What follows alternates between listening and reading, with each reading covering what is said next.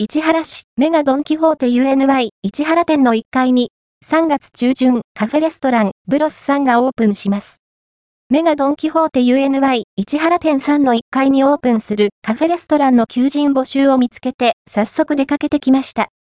2023年6月にご飯ところ四六時中市原店さんが閉店してしまい、少し寂しくなっていた飲食店ゾーン。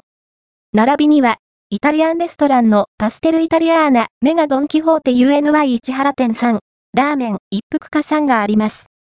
パーテーションにはオープニングスタッフ募集のポスターが貼られていました。